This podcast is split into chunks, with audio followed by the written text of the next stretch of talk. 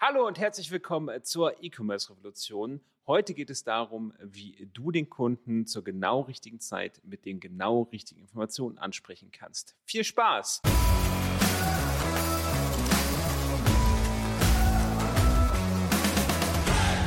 Ja, und mein Name ist wie immer Florian Kaiser. Lasst uns direkt starten. Was meine ich denn mit dem Kunden zur genau richtigen Zeit mit den genau richtigen Informationen ansprechen? Und für mich heißt das hauptsächlich ein Paradigmenwechsel, weil was wir bisher oft gemacht haben im E-Commerce und in Werbung allgemein, ist, dass wir sehr unreaktiv waren. Das heißt, wir haben wenig darauf geachtet, was der Kunde uns eigentlich mit seinem Verhalten sagen möchte. Ähm, wir haben zum Beispiel einfach, das sehe ich heute noch wirklich haufenweise, wir machen Werbung auf Facebook für unsere Produkte und dann kommt im besten Fall nochmal Retargeting dazu, wenn der Kunde auf unserer Webseite war und nicht gekauft hat, oder manchmal auch sogar, wenn er gekauft hat, bekommt er danach einfach stumpf nochmal die Produkte angezeigt, solange bis er kauft oder halt eben nicht kauft. Ähm, das gleiche geht zum Beispiel für E-Mail. Ähm, auch da beschränken sich die allermeisten Shops auf und da sage ich schon, wenn sie einen guten Job machen, auf absolute Basisautomatisierung und dann kommt einmal die Woche ein Newsletter und das war's. Du siehst hier, das ist sehr, sehr wenig abgestimmt auf das, was der Kunde eigentlich tut. Und es ist sehr wichtig und wir haben mittlerweile alle technischen Möglichkeiten, das viel, viel, viel, viel abgestimmter zu machen. Und dazu möchte ich mal kurz äh, die Customer Journey durchgehen. Dann äh, wird klarer, was ich hiermit eigentlich meine. Also wo startet der Kunde? Der Kunde startet irgendwo, dass er entweder noch gar nicht weiß, dass er überhaupt ein Problem hat. Das sind eher so diese äh, Märkte, die man sich erst aufbauen muss. Oder er merkt, dass er ein Problem hat und dann geht er von da aus weiter. Das heißt, ähm, manchmal fängt er auch an, wenn er schon eine Lösung kennt, aber das ist eher selten. Oder er hat ein Problem und erfährt dann von einer bekannten Lösung. Aber wir sind irgendwo so in diesem kalten Bereich. Das heißt, er fängt jetzt an zu googeln, er fängt an zu suchen, er fragt Freunde und Bekannte, er merkt irgendwann, dass es eine Lösung für sein Problem gibt. Ähm, diese Lösung ist jetzt in Form ein oder mehrerer Produkte, dann beschäftigt er sich mit diesen Produkten, er stellt sie eventuell gegenüber, irgendwann trifft er eine Kaufentscheidung, entscheidet sich für eins dieser Produkte.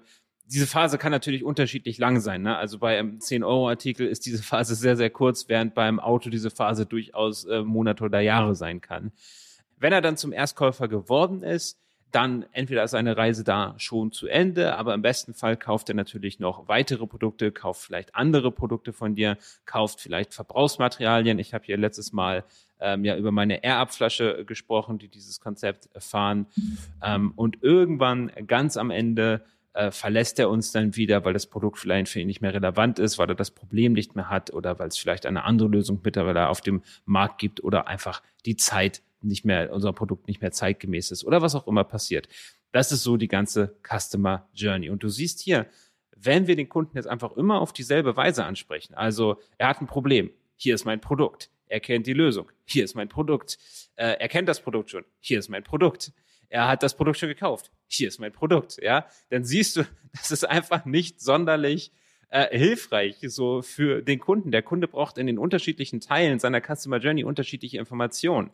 Ähm, kennt er nur das Problem, dann sollten wir am besten mit der Lösung helfen. Kennt er schon die Lösung, dann ist unser Produkt vielleicht genau das Richtige. Kennt er schon das Produkt, dann können wir ihm vielleicht einen Gutschein schicken und so weiter. Äh, und du siehst auch, dass man jetzt jemanden, der zum Beispiel schon das fünfte Mal gekauft hat, auch ganz anders behandeln sollte als jemanden, der gerade das erste Mal gekauft hat. Und das sehe ich nur ganz, ganz, ganz, ganz selten, dass das gemacht wird. Und du siehst sicherlich hier, dass das Potenzial, was hier liegt, wirklich sehr, sehr groß ist. Jetzt lass uns nochmal drüber sprechen, wie man das Ganze technisch umsetzt. Und ich möchte übrigens hier nicht alles komplett nur runtermachen. Ich sehe durchaus, dass gerade im Facebook-Ads-Bereich ähm, da schon darauf geachtet wird, dass Leute, die eher so ähm, problembewusst sind, anders angesprochen werden als die Leute, die zum Beispiel schon produktbewusst sind. Das ist durchaus der Fall. Aber check das auch mal. Wie ist das bei deinen Facebook-Ads? Wie setzt man das Ganze nun technisch um? Also, wir haben dafür zwei große Informationscluster, auf die wir zugreifen können. Das sind einmal Informationen über den Kunden, das können zum Beispiel Demografie, Interessen, Geschlecht, Alter und so weiter sein, Wohnort. Und dann haben wir das Verhalten des Kunden. Das heißt, wann war er auf welcher Seite, wann hat er welche E-Mail geöffnet, wann hat er welches Produkt gekauft, hat er überhaupt schon ein Produkt gekauft und so weiter. Ähm, auf diese zwei Sachen können wir unterschiedlich reagieren. Bei den Daten über den Kunden lohnt es sich einmal deine Shop-Daten zu analysieren und zu gucken, ob du Auffälligkeiten findest. Das heißt, hat zum Beispiel zum Beispiel, was ein, was ein interessantes Experiment ist, guck dir an, was unterscheidet deine besten Kunden von deinem Durchschnittskunden?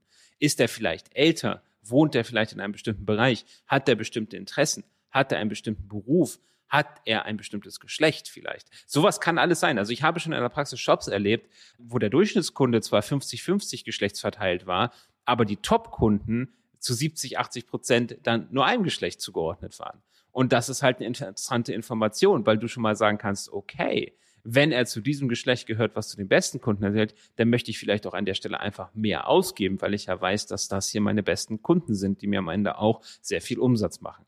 Das nur so nebenbei. Aber ich kann zum Beispiel auch clustern. Ich kann zum Beispiel auch gucken, hey, es gibt zum Beispiel den Alpha-Typ-Verkäufer, dem ist Geld egal, der hat sowieso ein hohes Einkommen, der trifft schnelle Entscheidungen und der möchte einfach nur eine Lösung für sein Problem haben. Dann kann ich den entsprechend ansprechen, wenn der bei mir im Shop ist. Oder vielleicht habe ich ein Cluster von Kunden, was sehr zögerlich ist. Vielleicht habe ich auch, vielleicht ist meine Gesamtkundschaft im Durchschnitt auch relativ zögerlich. Da muss ich sie natürlich anders ansprechen, zum Beispiel mehr mit Vertrauen, Siegeln und Reviews arbeiten. Das zweite, was ich gerade sagte, ist, dass wir auf das Verhalten eingehen können. Und das ist der viel größere Bereich. Ähm, das ist auch relativ einfach, weil wir ja vom Verhalten des Kunden relativ viel mitbekommen. Ich habe gesagt, wir gehen ein bisschen in die Technik. Das geht natürlich einfach alles über Pixels und Cookies, die dort gesetzt werden. Aber dann kann ich sehr genau darauf reagieren. Hey, hat der schon mal was gekauft? Auf welcher Seite war er und wann? Wie lange ist das her? Was hat er sich genau angeguckt? Wie lange war er auf der Seite? Und dadurch kann ich sehr, sehr, sehr, sehr gut auf das Verhalten des Kunden reagieren. Und was wir zum Beispiel in der Agentur machen, ist, wir setzen dafür Automatisierung auf. Da habe ich ja auch schon drüber ähm, gesprochen, über so die Basisautomatisierung, die genau auf das eingeht, was der Kunde getan hat. Okay, der Kunde gehört zu diesem Segment und hat gerade dies getan. Dann schicken wir ihm dazu speziell eine E-Mail. Und so kann man zum Beispiel auch testen ist, ist dieses Segment gerade sehr affin, einen Gutscheincode zu bekommen, dann ist das eine gute Idee. Bringt das gar nicht so viel, einen Gutscheincode zu schicken, dann tun wir das eher nicht. Und du siehst, hier kann man auf diesen beiden Informationen sehr, sehr viel aufbauen, sehr, sehr viel testen und dann am Ende den Kunden mit den genau richtigen Informationen zur genau richtigen Zeit ansprechen. Und das ist dieser Paradigmenwechsel, den ich meine, dass wir nicht einfach platt jedem unser Produkt ins Gesicht halten, sondern dass wir sehr genau darauf reagieren, wer unser Kunde ist und was unser Kunde gerade gemacht hat.